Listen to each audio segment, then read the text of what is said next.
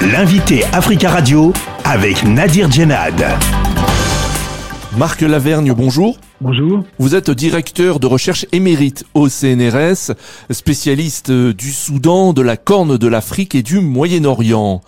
Au Soudan, la guerre ouverte entre les généraux El Bourhan et Mohamed Hamdan Daglo, dit Emeti, euh, se poursuit. Les affrontements entre les armées des deux généraux rivaux ont déjà fait plus de 750 morts, 5000 blessés et plus de 900 000 déplacés et réfugiés. Il y a eu plusieurs cessez-le-feu.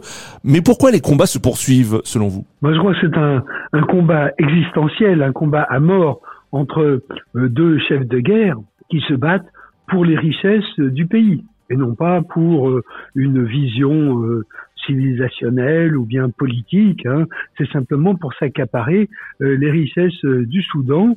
Ce que vous dites, c'est que cette guerre revêt un, caractère économique majeur. Oui, tout à fait, financier en tout cas, puisque d'un côté, on a affaire à des mercenaires, donc des gens qui par essence euh, cherchent un moyen de, vivre, et où d'un autre côté, l'armée euh, soudanaise, un peu sur le modèle de l'armée égyptienne, est une armée prédatrice euh, qui accaparait jusqu'à 80% du budget national, surtout à l'époque où elle menait la guerre contre le Sud-Soudan euh, qui était en rébellion. Alors à Jeddah, en Arabie Saoudite, les belligérants négocient une trêve humanitaire pour laisser sortir les civils, les faire entrer l'aide humanitaire.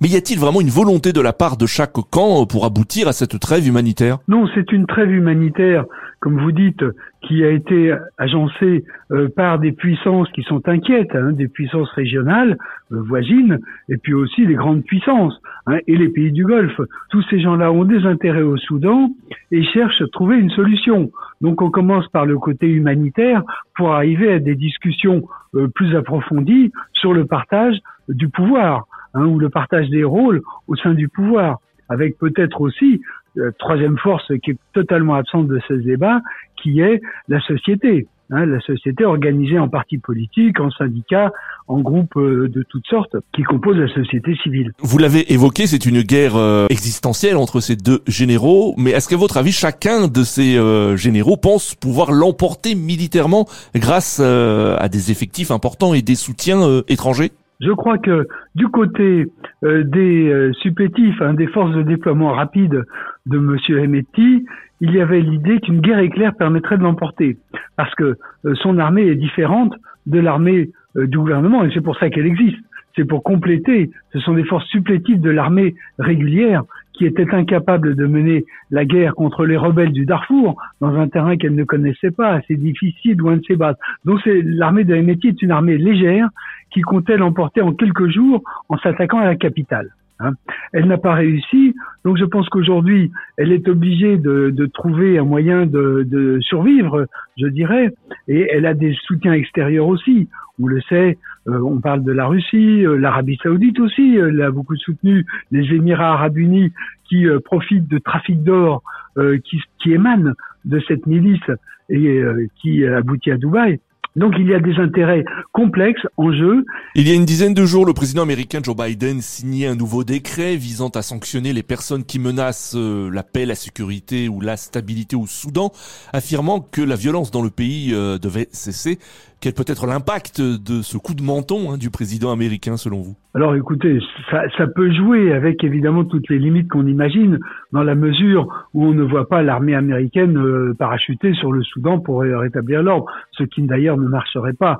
Donc il y a une incitation, il y a euh, quand même des moyens de fermer certains robinets, de faire pression sur des pays comme l'Égypte qui dépend entièrement des États-Unis et d'Israël, hein, euh, en particulier le budget militaire avec cette armée prédatrice qu'il y a en Égypte. Bon, euh, les États-Unis ont la main sur ça puisqu'ils apportent beaucoup d'aide à l'Égypte, à l'Arabie Saoudite, ils ont encore des moyens de pression, aux Émirats Arabes Unis aussi. Hein. je pense que les États-Unis considèrent que le sujet est important dans la mesure où le groupe Wagner et derrière lui la Russie ouvre un nouveau front de déstabilisation de tout le Sahel, parce que leur intérêt euh, de Wagner, ça n'est pas euh, la, le Darfour, c'est la Centrafrique. Hein, c'est la Centrafrique en contournant le Tchad où est l'armée française et euh, à part, de, manière à rayonner, à exploiter les richesses de la Centrafrique, ce qu'ils font déjà, avec l'aide du président Touadéra, et d'un autre côté, rayonner, comme son nom l'indique, la Centrafrique, c'est le cœur de l'Afrique, donc euh, c'est une position stratégique.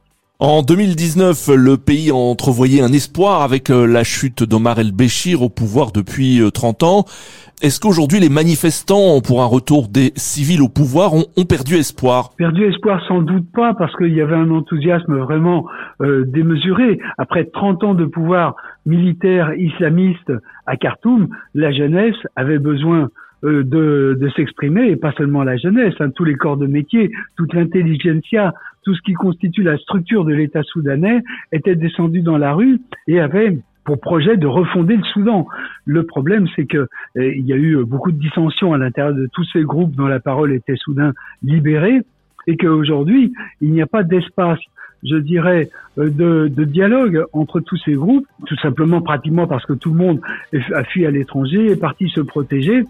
Mais euh, on peut penser que si les pays occidentaux le souhaitent, euh, il puisse y avoir un espace de discussion pour les groupes euh, civils pour reconstruire le Soudan. Marc Lavergne, merci beaucoup d'avoir répondu à nos questions. Je vous en prie. Je rappelle que vous êtes directeur de recherche émérite au CNRS, spécialiste du Soudan, de la Corne de l'Afrique et du Moyen-Orient.